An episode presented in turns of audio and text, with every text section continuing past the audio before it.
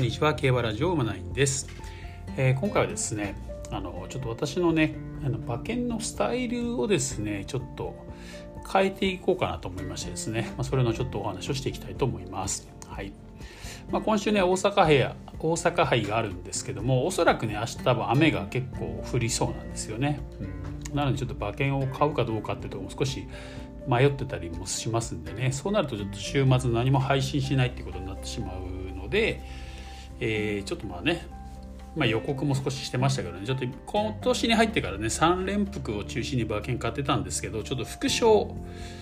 特にね副賞転がしっていうね、まあ、まあ俗に言う副コロってやつですね、うん。まあ、そちらの方にちょっとチェンジしていこうかなと思ってですね、えー、今日そんな話をしていきたいと思います。はい。まあ、これね、えー、いつもいつも言ってるんですけどまあ、実は競馬ってですねこの馬を馬の能力を見極める力よりも、まあ、馬券の買い方がうまいことの方が、ね、競馬で馬券で儲ける上では大事だったりしますよね。うんまあ、極端なこと言うとも馬の能力というのはもうオッズですよねオッズに反映されてるわけなんですよね。日本全国の競馬自慢の人たちの、まあ、予想の結晶といいますかね結論がそのオッズという形で反映されている、まあ、表現されてるわけですよ。うん、なのでだからオッズを見れば馬の能力っていうのは分かるわけですよね。そのなんだろう順位っていうのは。うんまあ、もちろんなんか過剰人気とかねなんか過剰に評価されてるっていうまあいますけど、まあ、とはいえですねやっぱりこうみんなで考えた集合値みたいなもんなんでねオッズっていうのはね。まあ、特にこの最近というかね昔に比べるとオッズの信頼度って上がってきてるんじゃないかなと思うんですよね。うん。まあ、そんな中ですね、えーとまあ、今年は3連複っていうところをね狙ってやってきていたんですけどね、まあ、1月2月はなかなか調子が良くてですね、うん。まあ、3月ちょっとね雨が雨が多かったりとかね、まあ、そんなのもあったりとかですね。してちょっとマイナスになってしまいました。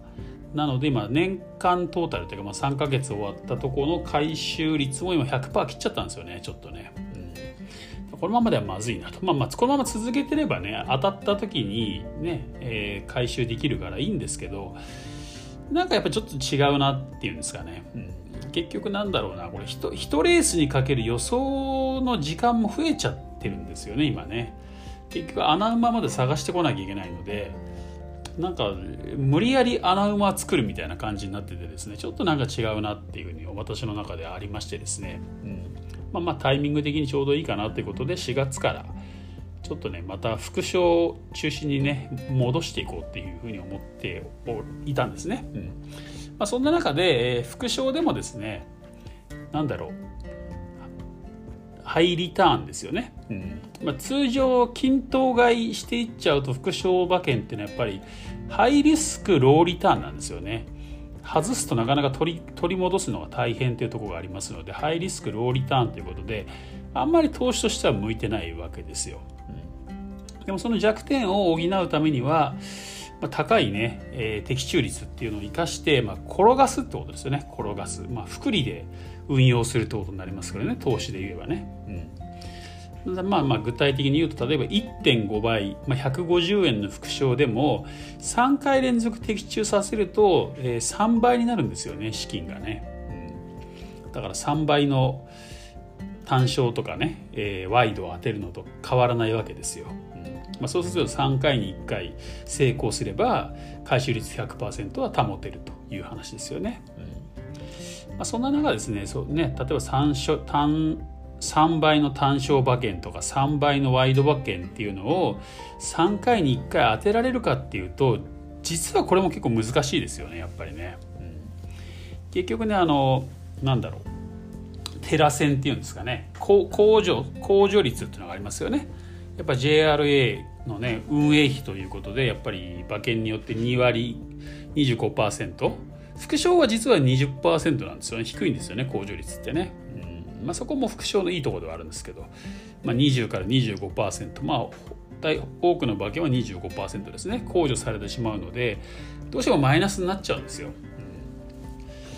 うん。ね、だからなかなか難しいなっていうところで、えー、今回、まあ、副賞転がしということで1.5倍ね、まあまあ大体1.5倍ぐらいになるかもうもうちょっともうちょっと低くなるかもしれないですけどね。130円とか140円ぐらいになるかもしれないですけど、まあ、1.5倍の副賞を3回連続当てて3.3、ね、1.5×1.5×1.5 計算してもらうと3.375、まあ、要するに3.4倍ぐらいになるわけですよね、まあ、これを狙っていこうと思ってます。だからチャレンジ3回して1回成,、ね、成功すれば、まあ100%キープできるって感じですよね、うんまあ、この方がね結果的に簡単なんじゃないかなっていうところですね、まあ、あの手を出すレースは増やさなきゃいけなくなるんですけどね、うん、ただえっ、ー、とですねそっちの方が実現しやすいんじゃないかなっていうふうにねちょっと思いました、うん。ちょっと調べるとですね例えば、えー、単勝3倍台の馬の勝率ってですね25%しかないんですよ。ね本当単勝3倍台の馬だったら勝率33%以上ないと回、ね、100%にならないじゃないですか回収率が。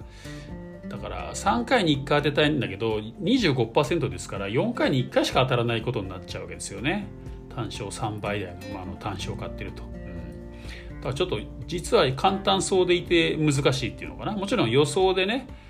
えー、ね、自分の予想力をプラスすればいけるんでしょうけどやっぱ勝ちそうな馬って単勝2倍台とか1倍台になっちゃいますからねやっぱりね。なかなかちょうど当てはまる馬っていうのも意外と出てこなかったりするんですよこれ。うん、っていうところでですね、まあ、そんな中じゃあ今度副賞の確率っていうのを調べてみますとですね加減オッズ、まあ、副賞ってね何倍から何倍みたいな感じで下と上限ってありますよね。加減と上限がね。加減のオッズが1.0倍から1.2倍の馬の副賞の人気別成績っていうのをですね、えー、調べますとですねあと一番人気の馬、ね、一番人気で単勝が一番人気かつ、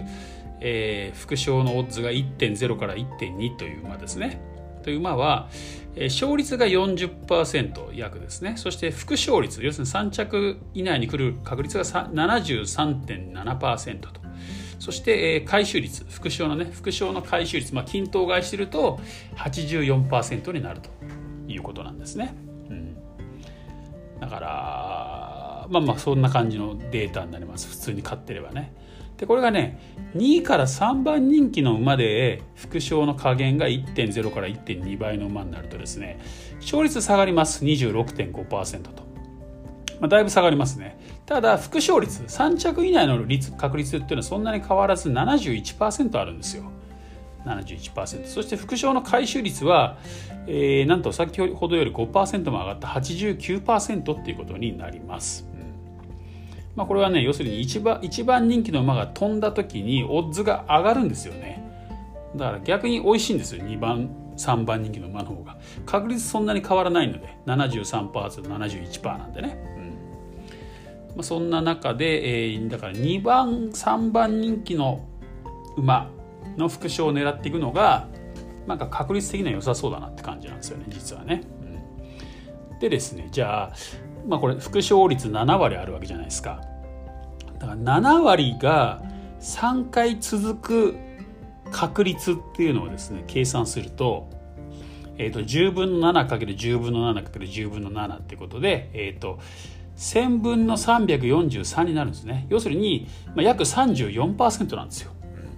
だから実はこっちの方が確率が高かったってことですね。単勝3倍台の馬の単勝を狙っていくよりねえー、7割。要するに、まあ、ここでいうところの単人気2位から3番人気の馬副賞1.0から1.2の馬ですね。これを3回連続当てるっていう方が34%も確率があるということで、うん。まあ、こっちの確率的に高いということなんですね。まあ、しかもね2位から3番人気の馬だと、え加減が1.0から1.2だったとしてもですね、まあ、中には1番人気の馬が飛ぶことがあるので上がるわけですよオッズが、これオッズが跳ね上がるんですよね、うん、っていうことなので、えー、そこら辺のオッズの馬を狙っていっても、まあ、十分ね回収回収とは回収率も期待できるかなというところでですね、うん、ちょっとまあこれからですね。ちょっと今週は雨なんでね、ね明日は買わない可能性があるんですけどね、まあ、できれば来週あたりからちょっと転がし副賞転がしっていうのをねやっていきたいと思ってます。でねえっ、ー、と基本路線というかね基本の戦略としてはえー、とまず2から3番人気の馬の副賞を狙うと、うん、いうところですね。まあもちろんこれってね多少当日のなんだろう入れ替えっていうのはありますからね、まあ、狙ってた馬が一番人気になってしまうこともあるかもしれないんですけど、うんまあ、その時もまあオッズによっては狙っていこうって感じですかね。そして2番目、えー、的中率80%を目指すと。まあ、これはあの平らにした時の的中率ですね。要するに副賞を狙っていく上で、えー、先ほどの確率でいうとまあ約7割っていうのがねありましたよねデータ上ではね。だからここを、ね、自分の予想力っていうものをねプラスアルファすることで1割増し要するに80%を目指していこうと、まあ、10回に8回当てるって感じですね、まあ、今まで、えー、副賞の予想してきましたけど、まあ、大体ね7割から8割なんですよ。自分の結果を見るとね、うん、だからここをもうちょっとね、えー、しっかり予想していくことで8割目指していこうと、まあ 7, まあ、7割でもいいんだけどできれば8割。8割目指しておけば7割5分とかになると思うんでね。結構ここの5%ってかなり大きいんですよね、8割を目指すまずまあ逆に言うと10回に2回外れてもいいっていうことなんですよね、うん、まあだから10回に8回当てていこうってことになります。はい。で3つ目。3回転がして原子の3倍を目指すということですね。3回転がして原子の3倍を目指す。そして4番 ,4 番目ね。3回に1回転がしを成功させるということですね、まあ、そうすることで回収率100%以上っていうのも狙っていけますしえっ、ー、とレース数もね増えると思うんですよね。増えるというか増やさなきゃいけなくなってくるんですよ予想するレースを、うん、なのでちょっと今まで基本的にあの重賞レースのみのね予想をしてたんですけどもあのやっぱりね2歳戦3歳戦っていうところの方が予想しやすいかなっていうところが私の場合ありますのでうんとね副賞副賞じゃない。未勝利戦とかですね、えー、まあ1勝クラスのレースとかね、まあ、そういうところまでちょっと伸ばしていかなきゃいけないなと思いますね予想をね、うん、だから未勝利戦結構大事になってくるんじゃないかなっていう感じがしております。はい。なのでですね、まあ、これまで以上にですねちょっとレースビデオっていうのをしっかり見ていって、まあ、いわゆるね新馬戦とか未勝利戦でレベルの高いレースっていうのありますよね、まあ、そういうものを見つけていって、えー、ね、まあ、なんだろう。狙える馬っていうのをちょっとねリストアップしていくっていうんですかね、まあ、狙い馬リストっていうのをしっかり作っていかないといけないなという感じがしております。まあ、もちろんねこう2番人気3番人気を狙うってことの考え方から言ってね、まあ、当日の競馬新聞というか見てね2番人気3番人気見てあこの馬いけそうだなっていうのを選んでいくっていう感じでも7割の的中率は多分狙えると思うんですけど、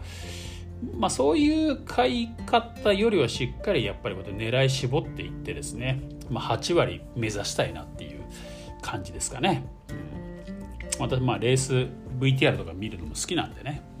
まあ、しっかりそういうところを分析していって、えー、そうするとねこの発信できる情報も増えてくると思いますので、うん。まあ、今週の狙い馬みたいな感じでね、はい。まあ、そういうのもねなんかお届けしていけると面白いかななんて思っております。はい、ということでですね、えー、今回は、まあ、今後のねちょっとね馬券の方針の変更ということでですね、うん。まあ多分私この副賞の予想の方が多分得意なのでですね、うん、大体外れてないですよね基本的にね。このまあまあ最悪でも3着に来るでしょうって言い方よくするんですけどだからあれが本来なら副賞で狙ってる馬なんですよ、まあ、通常なら勝ち負け。で悪くてもね多少のトラブルがあっても3着までに来るんじゃないかなっていう馬ですよね、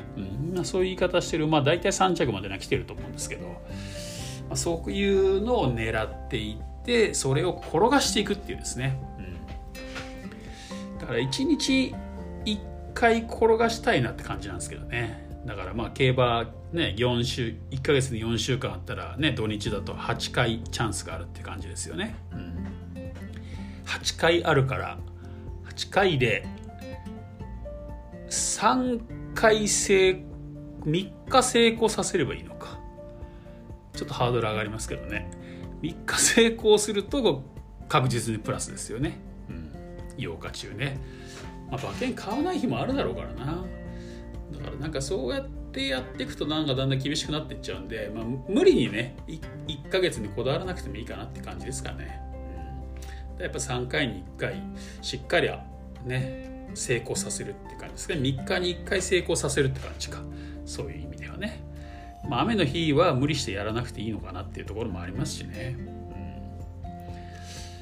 で例えばね下級条件戦未勝利とかねなんとかでやって外れたら、まあ、その日はやめるっていう風なルール作ってもいいでしょうしね、まあ、ちょっとそこら辺はね、えー、試行錯誤しながら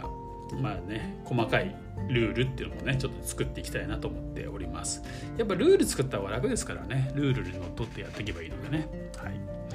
ということでね今日はちょっと馬の話ではなくてですね馬券の買い方の話でねはい。そんな中で福コロっていうのをねちょっとね、まあ、チャレンジしていきたいなと思っていますという話をねさせていただきました。うん。まあ多分明日からスタートしたかったんですけどねちょっと雨なんでね何とも言えないとこがありますので、まあ、明日はちょっとレースをね見るというとこだけでねとどめるかなと思いますね。